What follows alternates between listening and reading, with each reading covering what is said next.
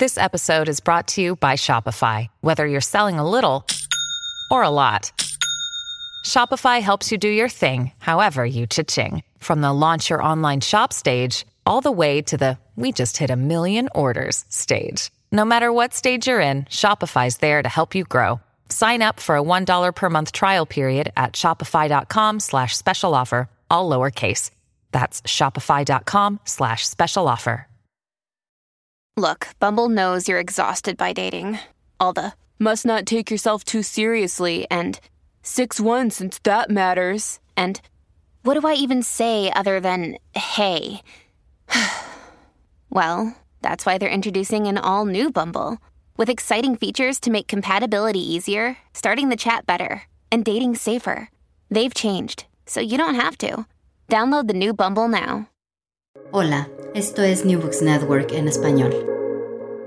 Buenos días. Nos, hoy, que es 25 de junio de 2021, eh, nos encontramos aquí para comenzar una entrevista para la red de New Books Network, eh, Network con Raúl Diego Rivera Hernández, autor del libro eh, Narratives of Vulnerability in Mexico's War on Drugs que en español sería narrativa sobre el de vulnerabilidad en la guerra de México contra las drogas. Este libro acaba de ser publicado, eh, publicado por Palgrave y Raúl eh, trabaja en el Departamento de Lenguas Romances y Literatura en la Universidad de Villanova. Raúl, buenos días. Eh, bueno, te agradezco mucho la oportunidad de comentar sobre tu libro. Lo que quisiera pedirte en primer lugar es que nos hicieras una pequeña presentación sobre ti, sobre tu formación y tu trabajo actual, tu experiencia como investigador, por favor. Harim, muchas gracias por primero tomarte el tiempo de, leer mi libro eh, y también por platicar acerca de, los puntos centrales de, la publicación. Y bueno, te, cuento que soy eh, profesor asociado de Literatura y Cultura Latinoamericana en la Universidad de Villanova, en Estados Unidos. También soy el director del Departamento de Estudios Latinoamericanos.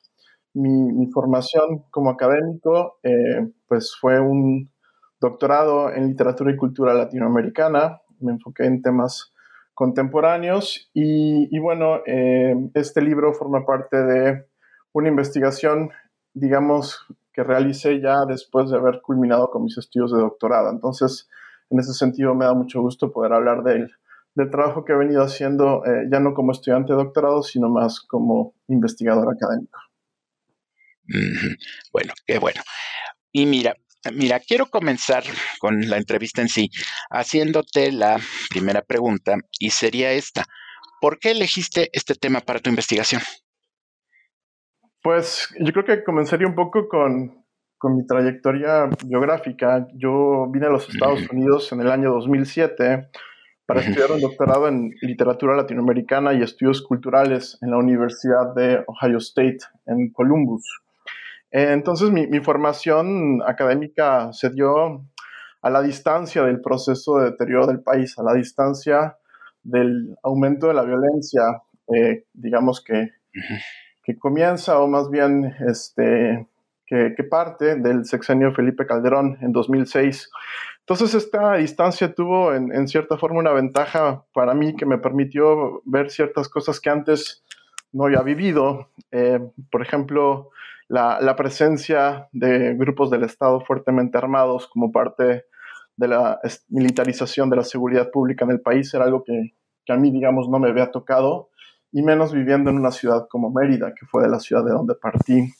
Em, otra cosa que me, que me, sorprendió muchísimo al volver a México cada vez que podía fue ver también cómo la violencia se iba cada vez naturalizando más y más. Y, y para eh, el año 2011-2012 eh, había leído un texto que me parece fundamental de, de Sayak Valencia que se llama Capitalismo Gore, en donde ya cuenta una anécdota eh, sobre su viaje de retorno a Tijuana después de haber hecho sus estudios en el extranjero. Y justamente en, ese viaje de, retorno, eh, ella va en un automóvil, en una carretera por Tijuana con su hermana, y le sorprende en ese momento un, torso de un hombre eh, aventado a la mitad de la carretera, ¿no? Entonces Sayak eh, enmudece, entra como en este estado de shock y de parálisis, y la hermana de una forma muy sorprendente le dice, ¿de qué te sorprendes? Esto es Tijuana. Entonces me identifiqué mucho con, con esta anécdota de, de Valencia porque me, me pasaba mucho al volver a México, ¿no? ¿De qué te sorprendes si esto es lo que vive el país? ¿De qué te sorprendes si esto es lo que se vive a diario en ciertas ciudades de México? Entonces, eh, otra cosa que me, que me había parecido importantísimo y que venía también dándome vueltas en la cabeza era una novela de Vargas Llosa donde comienza diciendo en conversación en la catedral en qué momento se jodió el Perú y que funcionaba perfectamente para, para pensar cualquier país como el nuestro que está inmerso en una crisis de derechos humanos desde hace mucho tiempo, ¿no?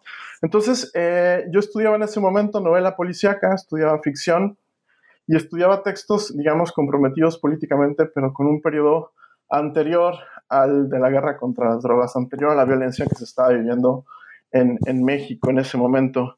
Y lo que hice, digamos, al terminar mi, mi, mi tesis de, de doctorado fue justamente conectarme con estas problemáticas que había en México y conocer gracias al movimiento de ISO 132, activistas que no solamente estaban defendiendo el derecho este, a la libertad de expresión y estaban luchando por empujar la agenda de democratización de medios, sino que también estaban, digamos, eh, empujando las agendas del movimiento por la paz con justicia y dignidad, trabajando en organizaciones defensoras de migrantes en tránsito eh, por México. Y ese, digamos, cúmulo de voces que ya no solamente eran literatura, sino más bien activistas, estudiantes, eh, comunicadores y defensores de derechos humanos, fue, digamos, alimentando estas inquietudes que yo tenía en ese momento y que de alguna otra manera, a partir de la escucha, me permitió este, empezar a reflexionar sobre estos temas. Bueno, bueno, gracias. Eh, gracias, Raúl, por explicarnos esto. Bueno, mira, Mira, como te comentaba en la pequeña conversación previa que tuvimos, eh, que tuvimos, mmm, y esto sería ya la segunda pregunta, eh, mmm, nosotras, las personas que nos dedicamos a la historia, eh, muchas veces nos llama la atención que una idea común es la que se resume en la frase la historia la escriben los vencedores aunque esto ha ocurrido muchas veces, no es algo que sea totalmente cierto. Y bueno, te, y, y bueno, te decía que tú, lo que nos presentas en tu libro, de alguna manera nos eh, ayuda para conocer la voz de las personas que no han sido las principales protagonistas de la guerra contra el narco, pero que son muchas veces las que están en primera fila para afrontar los sufrimientos. Y bueno, entonces eh, eh, la segunda pregunta sería, ¿qué visión o cuáles visiones sobre la guerra contra las drogas en México son las que se están imponiendo? Eh, bueno, es una excelente pregunta. Yo creo que las visiones y las narrativas van cambiando según distintos momentos políticos. Si, si nos remontamos al, sexenio de Felipe Calderón, eh, el discurso dominante desde la presidencia era que estábamos envueltos en una guerra del bien contra el mal, que más del 90% de las víctimas estaban involucradas en algo y que las víctimas en algunos casos habría que denominar las daños colaterales o estos daños no intencionados por una intervención militar justa, digamos. Ese era un poco el, el discurso que, que, que, Felipe Calderón defendió por, por mucho tiempo. Eh, en estos primeros años el, el, narcotráfico y la delincuencia organizada imprimió también un sello, no solo en la manera de matar, sino también en la forma de desaparecer, torturar. Y eso se tradujo también en un nuevo lenguaje, ¿no? Algunos han hablado del nuevo diccionario impuesto por el narcotráfico, un nuevo glosario. Eh, sin embargo, este, justo en el final del sexenio de Felipe Calderón irrumpe un movimiento como el Movimiento por la Paz con Justicia y Dignidad y abre un espacio para el testimonio de las víctimas y algo que algunos han llamado un espacio para la política del dolor. Entonces, ahí un poco retomo lo que tú decías, ¿no? La, la historia generalmente está escrita por los vencedores, pero hay momentos y hay fisuras dentro de esas eh, visiones de mundo, dentro de esas narrativas hegemónicas, en donde los grupos, los movimientos sociales, grupos subalternos, en este caso los movimientos de víctimas, vienen a cuestionar y a desestabilizar estas narrativas. Luego, por ejemplo, pensando en, en, el sexenio de Enrique Peña Nieto, nos toca vivir la visión y la narrativa infame de esta verdad histórica de Murillo Karam sobre el paradero de los 43 estudiantes de Yotzinapa en el basurero de Cocula. Y bueno, esta verdad histórica es lo que va a caracterizar a una administración que intentó por todos los medios imponer una verdad, apoyándose en la falsificación de pruebas, destruyendo evidencias, torturando para extraer testimonios inculpatorios, etcétera, y que además coincide con un momento, digamos, global interesantísimo, ¿no? El periodo de la posverdad, este, que, se volvió, digamos, uno de los temas más eh, dominantes, eh, no solamente en el caso mexicano, sino sobre todo en Estados Unidos con la presidencia de Trump. Y bueno, y ahí otra vez vuelvo a decir lo mismo, surgen los colectivos de familiares de personas desaparecidas, tenemos los reportes del GIEI, tenemos la presencia del equipo argentino de antropología forense, que ya había estado en México antes trabajando en los casos de los feminicidios en Juárez, y tenemos también trabajos de acompañamiento a familiares. Entonces, eh, esos esfuerzos ciudadanos, esos esfuerzos de grupos como el GIEI y el EAF, vienen también a derrumbar esa otra gran verdad que se había construido en, el sexenio de Peña Nieto. Y, ahora yo diría que, hemos pasado de, a una etapa en la que todavía es un poco difícil de, de ubicar. Estamos casi a la mitad del sexenio de López Obrador. Y yo creo que las principales luchas, las que se están dando en, el terreno de los derechos humanos, eh, tienen que ver justamente con las mujeres y los grupos feministas en México. Eh, si con Felipe Calderón el antagonismo se dio con el Movimiento por la Paz y con Peña Nieto la, la atención se centró en el caso Ayotzinapa y la crisis de desapariciones y la emergencia forense que hasta hoy seguimos viviendo, ahora mismo creo que el dedo en la llaga se ha puesto en, la violencia de género y los feminicidios. Y creo que esto tiene mucho que ver con, los vínculos entre la guerra contra las drogas y la guerra contra las mujeres, que es algo que, hasta hace muy poco tiempo no se había, digamos, explorado en términos académicos. Eh, han salido ya algunos reportes donde se vinculan esos dos procesos y yo creo que habría que rastrear esos procesos, como bien lo han hecho algunos grupos de periodistas como eh, pie de página, en, en, ese, digamos, panorama que se ha ido generando desde los asesinatos y los feminicidios en Juárez en los años 90 hasta las luchas contemporáneas que sostienen los grupos feministas en México. Sí, gracias. Gracias. Y, bueno, me, bueno, sí, es de llamar la atención como tú lo llamas también a otro de estos hechos, una guerra contra las mujeres, y como lo acabas de decir, eh, mientras que en un momento dado un movimiento por la paz fue el antagonista principal del Estado, ahora en ocasiones pareciera que son los movimientos feministas. Feministas, entonces diríamos ya las mujeres, bueno, estos movimientos feministas tienen por un lado que enfrentar la violencia cotidiana y por el otro lado, eh, pues también el antagonismo del Estado.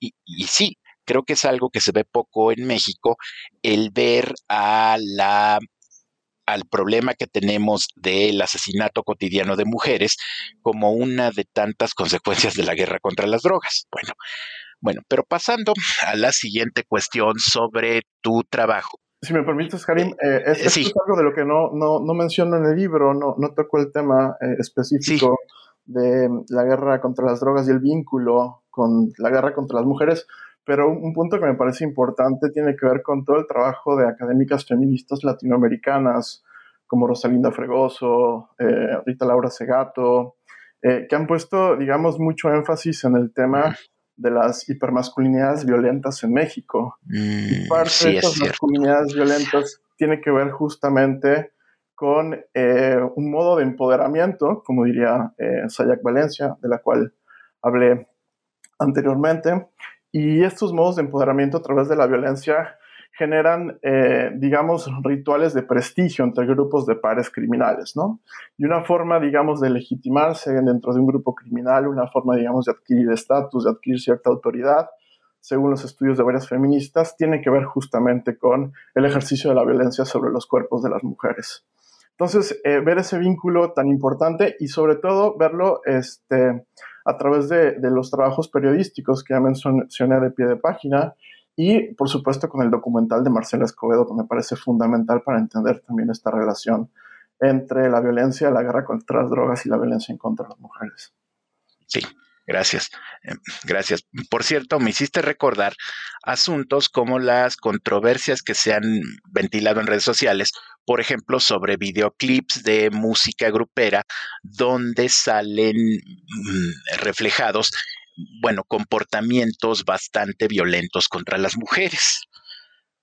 Pero bien, ahora sí, pasando a lo siguiente, también mencionas en tu trabajo que hay una narconarrativa que se ha popularizado y que se enfoca sobre todo en personas con un perfil criminal. Eh, tú, pero tú examinaste obras que ven a la guerra contra las drogas como una crisis sobre eh, de una crisis de derechos humanos.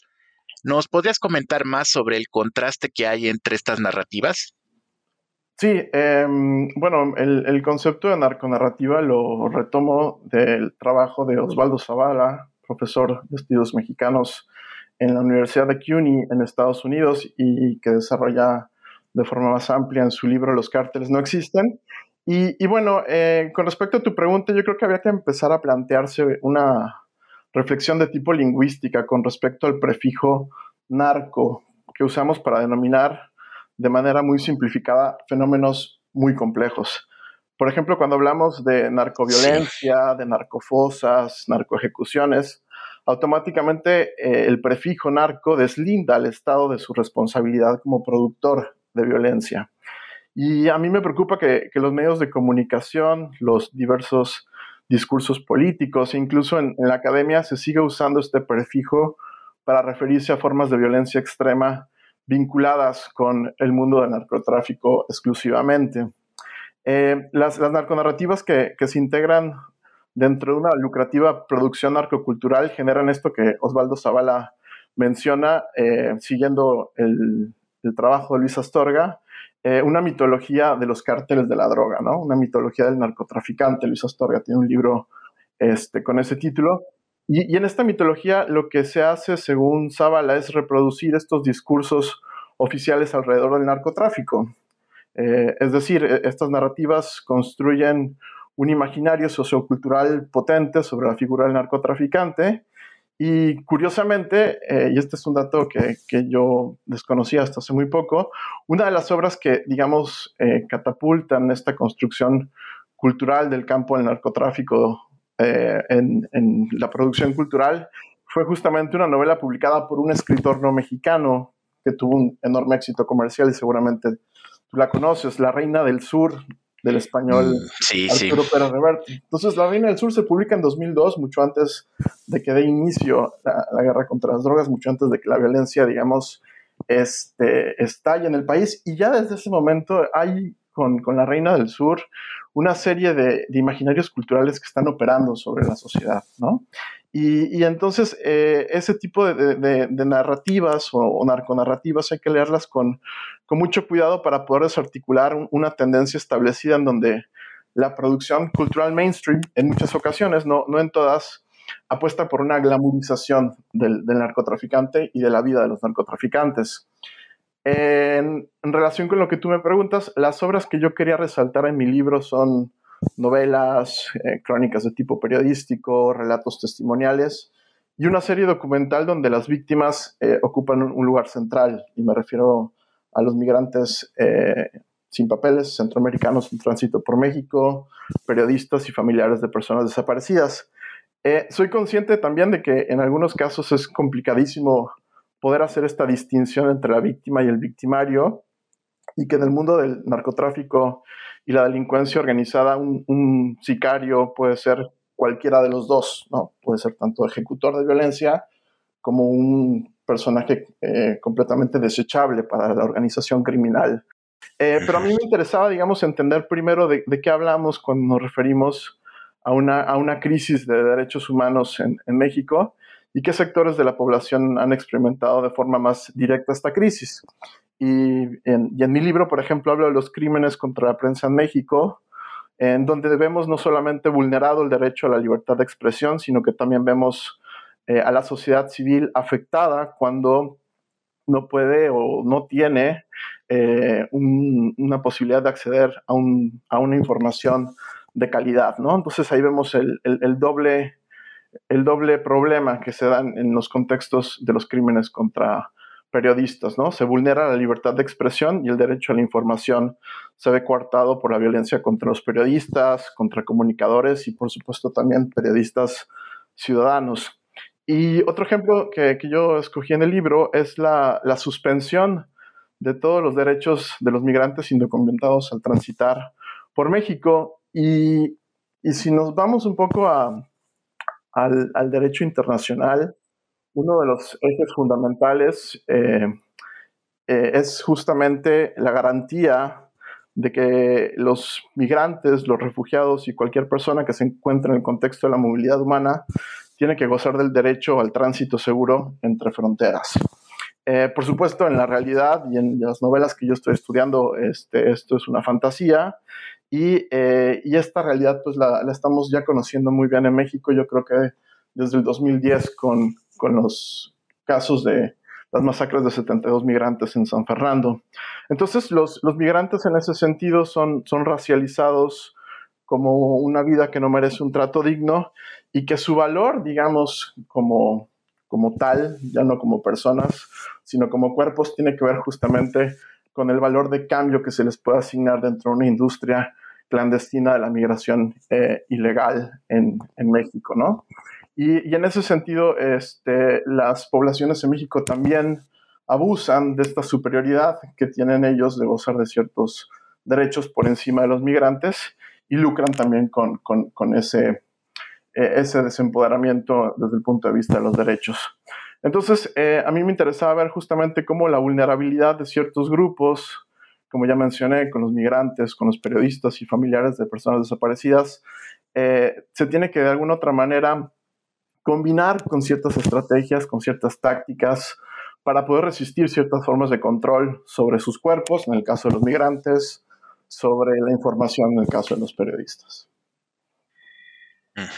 Bueno, eh, gracias otra vez por esto. Y mira, además, mm, otra cosa que quisiera que nos ampliaras, por favor, por favor, ya que estamos hablando de las personas que son víctimas de esta ola de, de, esta ola de violencias, también eh, sería lo siguiente. Dices que la vulnerabilidad de las personas que son víctimas de mecanismos de control, de represión y muerte impuestos tanto por actores estatales como no estatales, así como de los abusos que han sido cometidos por la ciudadanía mexicana en general, no ha cancelado, a pesar de todo, la capacidad de esas personas para resistir. ¿Nos puedes comentar un poco más, por favor? Eh, sí, claro. Eh, y, bueno, yo creo que esta es una de las preguntas claves del libro. Eh, los grupos de mayor vulnerabilidad son los que están ofreciendo mayor resistencia a las distintas formas de dominación, opresión y violencia en el país. Y bueno, por supuesto aquí no solo están los migrantes, los periodistas y los familiares de personas desaparecidas, a los que me refiero en el libro. Eh, en México también están, como ya mencioné, las luchas feministas, las luchas en contra del despojo, las luchas de los activistas ambientales, la de los pueblos indígenas y, bueno, varias de las que por cuestiones de inexperticia y por cuestiones de espacio no, no pude hablar. Pero lo que sí puedo decir es que eh, al menos con con el caso de, la vulnerabilidad, lo que muchas veces asociamos como un signo negativo, eh, para algunas teóricas como Judith Butler, eh, estamos, digamos, en una situación en donde Judith Butler en uno de sus libros nos invita a repensar la vulnerabilidad eh, no como una desventaja, sino la vulnerabilidad en resistencia. para Judith Butler, la vulnerabilidad ha sido asumida ya de entrada como una desventaja y algo que, requiere de la intervención de ciertos poderes paternalistas como medidas resolutivas de conflictos, ¿no? Entonces Judith Butler hace una crítica muy interesante sobre todo a las organizaciones este, que se encargan de, eh, del cuidado y de la protección y de las garantías de los migrantes y, de los refugiados, eh, en las que muchas veces, este, digamos que cancelan la voz de los migrantes y automáticamente los eh, transforman en personajes indefensos, incapaces de hablar por sí mismos, sin agencia y desempoderados, ¿no? Entonces, siguiendo un poco esta, esta problemática, este, a mí me parecía una, una interesante postura, la de Judith Butler, porque eh, en las obras que, que, a mí me estaban interesando en ese momento, hay una posición contradictoria en esta idea que todos asumimos de que la vulnerabilidad este, es algo que debemos evitar a toda costa y es algo que desempodera a las víctimas, con, con las habilidades, las estrategias y, y también las tácticas que, que, yo había leído, por ejemplo, en algunas novelas de los migrantes para poder esquivar en, la medida de lo posible este, las maquinarias de deportación y las maquinarias criminales que operan en la ruta migratoria, ¿no? Eh, otro caso que, discuto ampliamente en el libro es el de los familiares de personas desaparecidas. Eh, si, si, los migrantes al cruzar una frontera sin papeles están, por supuesto, poniendo en riesgo su vida y realizando un acto de desobediencia a las leyes de extranjería, pues este, los colectivos de, desaparecidos están buscando a sus seres queridos en las zonas más peligrosas del país, eh, controladas por el crimen organizado, ¿no? Entonces, eh, esto también es una forma de, resistencia contra la parálisis que, intenta imprimir el, crimen por desaparición forzada. Esa es una de las, de las lógicas del terror que, que nos deja la desaparición forzada, ¿no? Generar este estado de parálisis, generar este estado de eh, inmovilidad en, las personas. Y los familiares este, se han visto en la necesidad de tener que asumir las funciones que son responsabilidad del Estado, ¿no? Tienen que hacer las búsquedas, tienen que hacer el registro de las personas desaparecidas, tienen que hacer investigaciones judiciales, tienen que participar en, en trabajos forenses, tienen que especializarse en, en, materia de derechos humanos, este, colaboran para establecer eh, las bases eh, de las nuevas leyes en materia de desaparición forzada. Entonces, vemos este, que en, estos casos, tanto con los migrantes y con el caso de, los eh, familiares de personas desaparecidas, la vulnerabilidad de, de, estos grupos los ha obligado a acuerparse en determinados colectivos, por ejemplo, en el caso de los familiares de personas desaparecidas, o a viajar en colectivo, como lo vemos en, en algunas novelas este, de las que yo hablo en, en el libro y, y, bueno, en el caso más eh, cercano con la realidad, pues tiene que ver justamente con estos viajes en caravana que hacen los migrantes como estrategia de autoprotección. Es, es más seguro viajar en, en, grupo que viajar de manera individual. Entonces, este, vemos que, que, la vulnerabilidad lo que ha generado es abrir estos espacios y estas oportunidades de acuerpamiento social de distintos eh, grupos vulnerables en el contexto de la guerra contra las drogas. En el caso de los periodistas, pues también tenemos una situación muy parecida. Las, las coberturas de la guerra contra las drogas en los primeros años, en una crónica de John Gibler, uno de los periodistas que la entrevista decía, bueno, antes el periodista que llegara a la escena del crimen y tomara la mejor foto, pues era, digamos, el, el, periodista que, que, se llevaba el, el, trofeo, ¿no? Del periodista de nota roja. Ahora, antes de lanzarnos a la escena del crimen, tenemos que hacer varias llamadas, viajamos en grupo, mantenemos comunicación con nuestros colegas, hemos generado nuestros propios protocolos de seguridad. Este, y eso eh, yo lo veo, digamos, en, la crónica periodística desde un punto de vista que el género nos está planteando la posibilidad de una eh, reflexión en torno a la profesión del periodismo en un contexto de violencia como el mexicano. Y, y, reflexionar en torno a la vulnerabilidad, a los riesgos que corren los periodistas en México, también necesariamente nos obliga a reflexionar sobre las estrategias de eh, empoderamiento de los periodistas y sobre todo de la capacitación de los periodistas para poder cubrir esta guerra de la forma más segura y también de la forma más efectiva para poder no solamente este, informar, sino informar de una manera en la que se humanice a las víctimas, en las que se pueda, digamos, hacer una investigación adecuada, efectiva y en donde el periodismo sirva también como una herramienta de empoderamiento ciudadano a través de la información. Entonces, este, me interesaba muchísimo justamente eh, exponer esta relación entre vulnerabilidad y resistencia en, diálogo con, el planteamiento de, de, Judith Butler y las obras que analizo. Sí, eh, sí, gracias.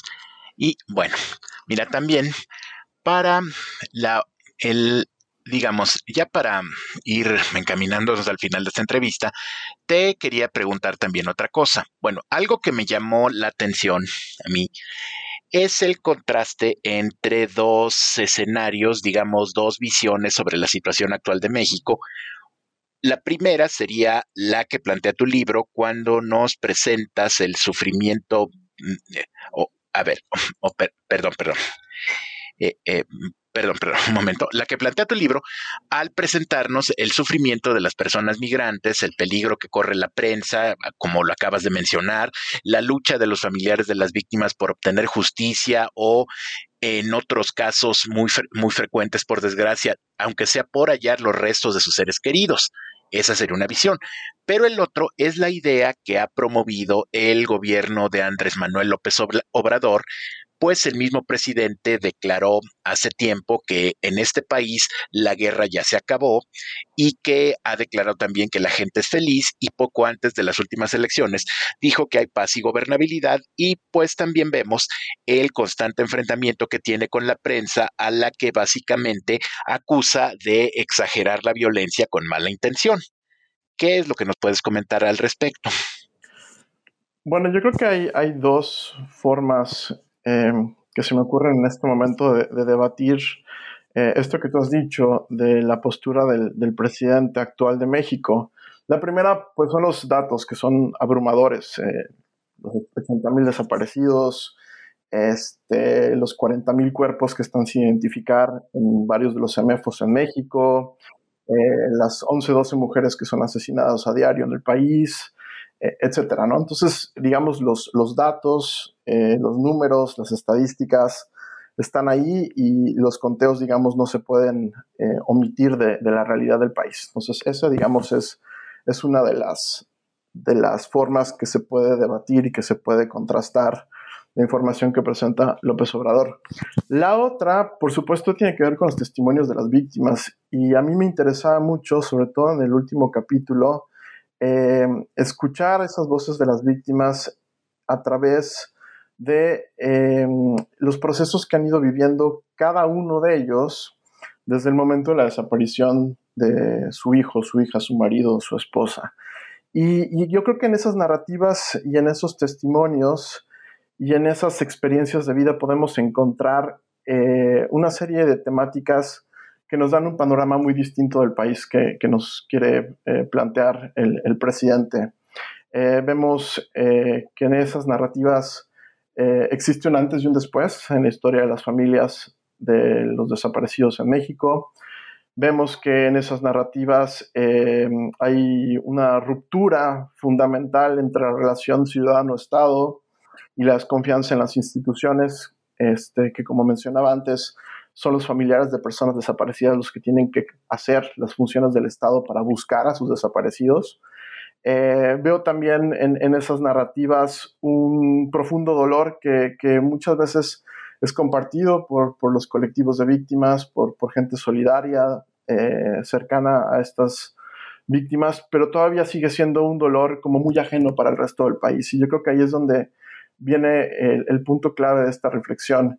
Eh, las capacidades de generar empatía, las capacidades de generar solidaridad, las capacidades de generar eh, afecto hacia los familiares de víctimas y las víctimas directas de la violencia, me parece que, todavía no, consiguen eh, esos objetivos. y yo creo que este es también otro de los puntos centrales que se podrían hacer a la crítica de la producción cultural de la narcocultura, ¿no? La narcocultura, digamos, no, no busca generar estos lazos de empatía eh, no busca generar, digamos, estos vínculos afectivos.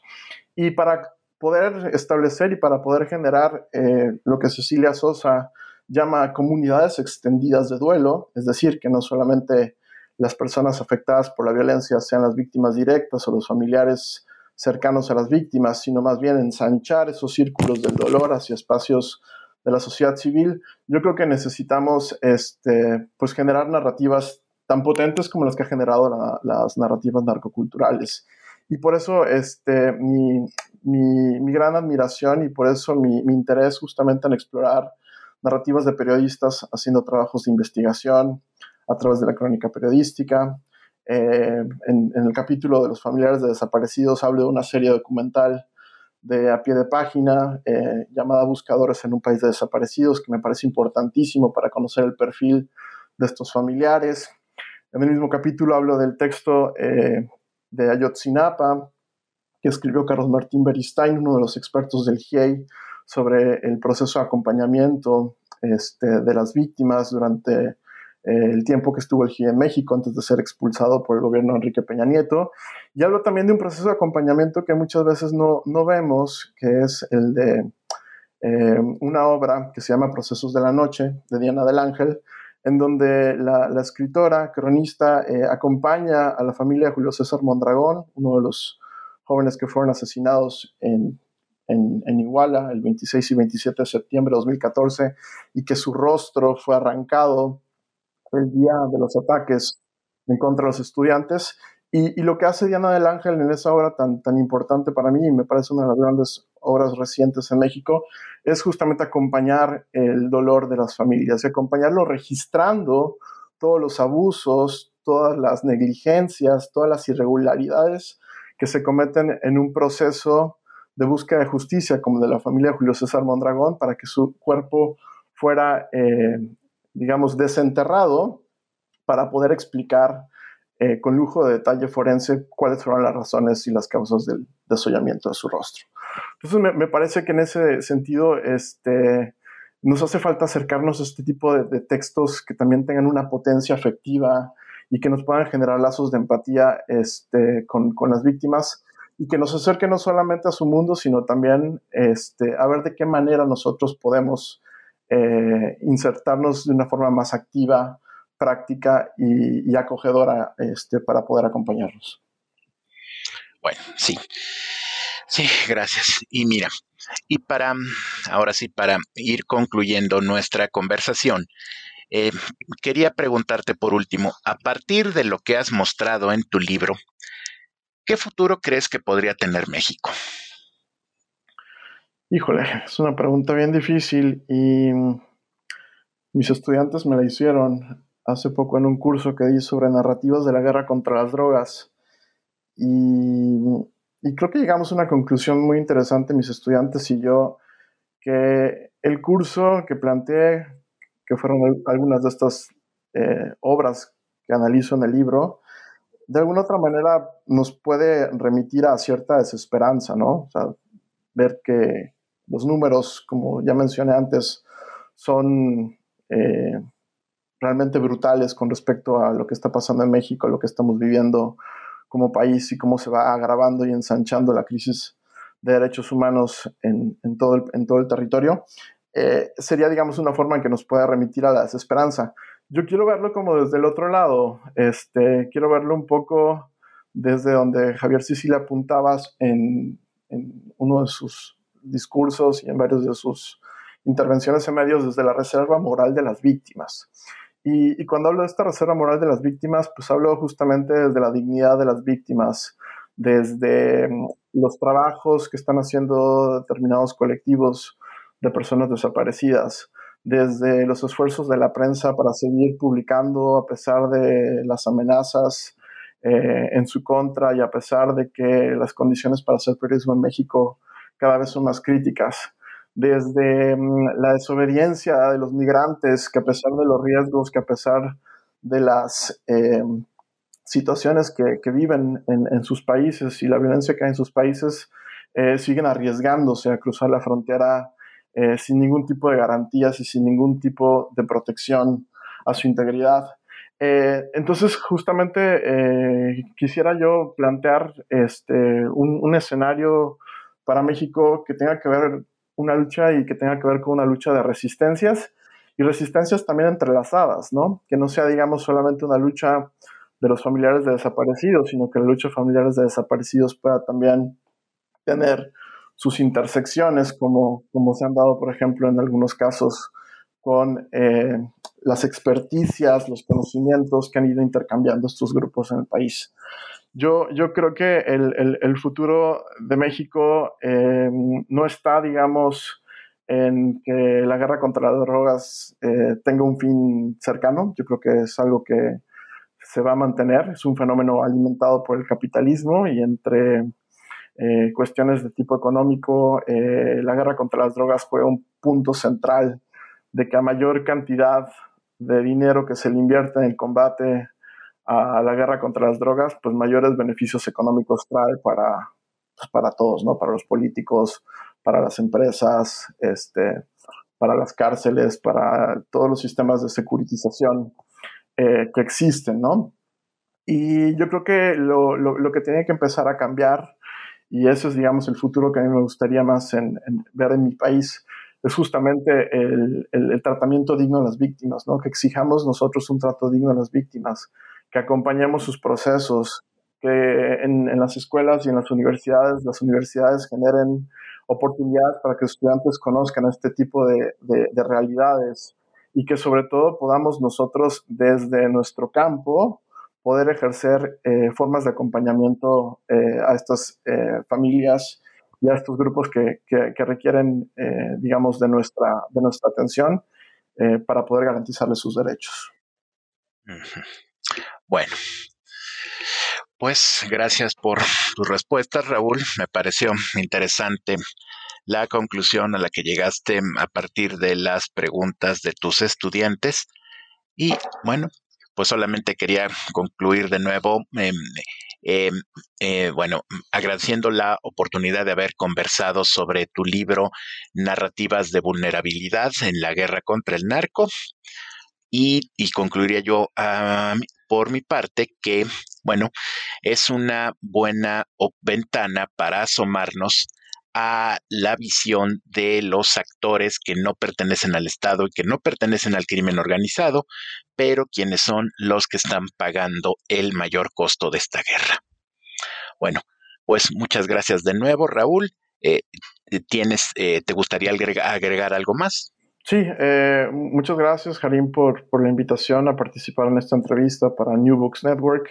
Eh, me, me, gustaría también decir que el, el libro eh, está a la venta en, en, el sitio web de, de Palgrave.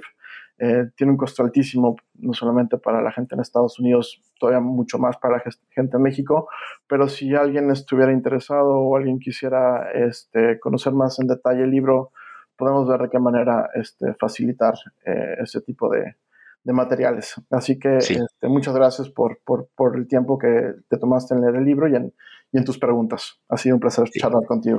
Gracias. Igualmente diría, ojalá este libro se pudiera traducir al español, lo merece. Bueno, pues entonces, Raúl, eh, de nuevo, mucho, mucho gusto en conocerte, gusto en conocer tu libro y concluimos con la entrevista. Muchas Hasta luego. Gracias por escuchar New Books Network en español.